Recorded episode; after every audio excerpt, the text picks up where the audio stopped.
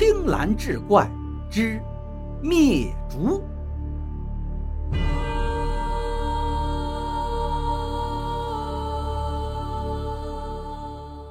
那是我这一辈子见过死的最惨的人了。这是王师傅讲这个故事的时候说的第一句话。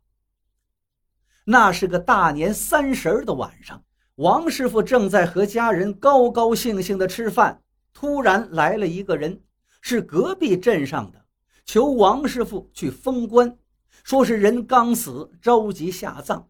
王师傅很奇怪。因为一般人死三天才入殓，一周才下葬。如果是过年的时候呢，得放到正月初十以后才下葬。而这个人刚死就急着下葬，就算是暴死的，也不用这么急呀。王师傅就说过了大年初一吧，初二我就去。而那个人却说不行啊，说是必须得今天。问为什么，那个人又支支吾吾半天。说是很臭，闻不得了，得赶紧埋了。王师傅就很奇怪，这可还是冬天呢，就问能有多臭啊？放两天没事吧？再说了，你说这大过年的，这也不太合适啊。没想到那个人就跪下了，非得让王师傅去不可。没办法了，王师傅收拾东西就跟那人去了。在路上的时候。那个人给王师傅了一个口罩，让王师傅戴上，但是王师傅没戴。他想啊，再臭能臭到哪儿去？自己整天干这个，尸臭闻得多了。可是，一进门，王师傅就被熏出来了。他怎么也没料想到有这么臭的，臭的差点窒息，而且不像是单纯的尸臭味儿，是一种说不清的味道。难怪这家人家还有亲戚都在院子里站着，都不肯进里头。王师傅也在外头缓了一口气，戴上口罩才进去干活。刚买的棺材就在屋里放着，棺材已经用普通的油漆刷好了，自己只需要做个底和封棺就行了。尸体就在棺材旁边临时用门板支的床上放着，盖着厚厚的被子。就等着做底入殓了。王师傅看着这个屋子，隐隐感觉有些不对，似乎是少了点什么，似乎又是多了点什么。但是这个臭味实在是太难忍受了。王师傅实在想不通，怎么会这么臭呢？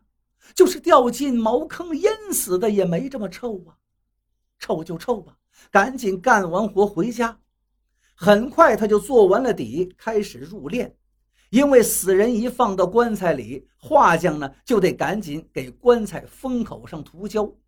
王师傅瞄了一眼死者的脸，就这一瞄啊，没把他吓死。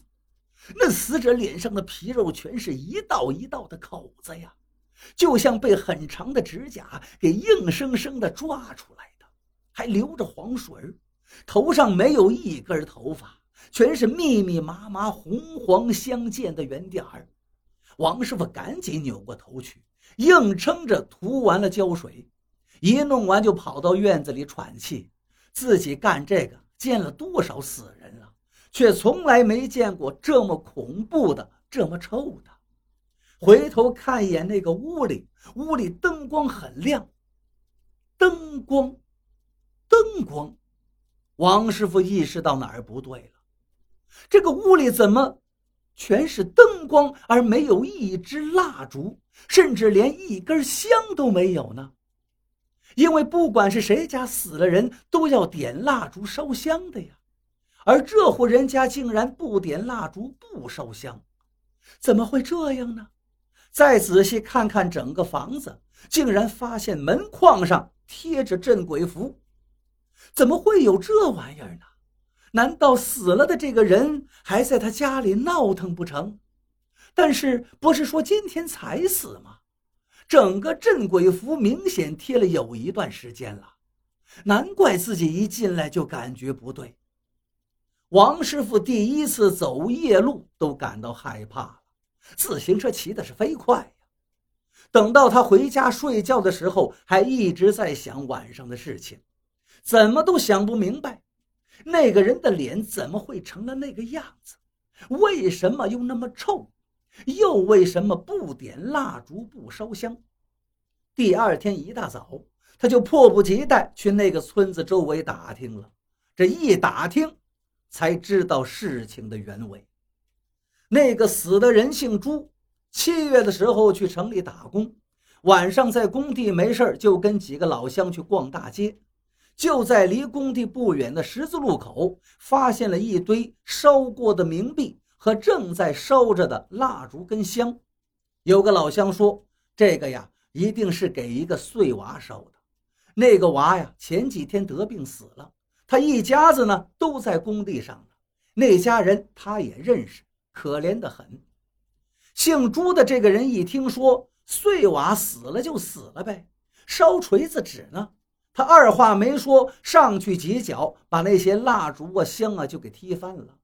几个老乡说：“你这是造业呀，你干这事干什么呀？”赶紧给人家把这个蜡烛重新点上吧！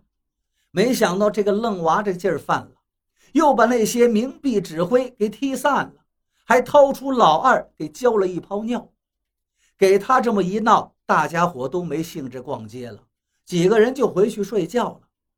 工地上呢都住通铺，十几个人住在一起，大家睡得正香的时候，突然就被一阵很大的沙沙声给吵醒了。拉开灯一看，那个姓朱的人在床头使劲地抓着自己的皮肤，身上是一道一道的血痕。原来这沙沙声就是他抓皮肤的声音。大家伙都被他吓坏了，问他是怎么回事啊？他说自己痒得很，有个碎娃不停地往他身上吹气。大家一听，都说这该不会是你今天把人家得罪了，人家来找你事儿了吧？走，赶紧走，赶紧过去给人赔罪吧，看看能不能好喽，然后再去医院。几个人就带着他去赔了罪过，然后又去了医院。结果过了几天，这全身是更痒了，抓的也更厉害了，他的叫声也是一天比一天凄惨，身上也是一天比一天溃烂。在医院治了三个月，一点起色都没有，而且越来越严重了。家里也没钱给他看了，干脆就回家吧。回家后，家人帮他找了顶神为他驱邪，结果呢，越驱越邪。家里也贴满了这个符那个符，却是一点用都没有。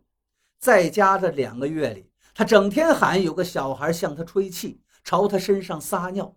到了临死前的几天，那皮肤已经烂得不成样子了，浑身散发着恶臭，见天晚上拼命的哀嚎，全村人都能听见，听得人头皮发麻呀。村里人都说这是人家报仇索命来了。就这样挨到了年三十，临死的时候，他说：“我终于不受罪了。”死了后，他家里人给他点的蜡烛、烧香的时候，却是怎么点都点不着，不是火柴湿了，就是蜡烛没芯子，要不就是蜡烛香啊变得跟铁一样，就是点不着。一家人也明白是怎么回事了，只好作罢。看来呀，任何人都是有尊严的，鬼也不例外。王师傅讲完这个故事，说了这么一句话。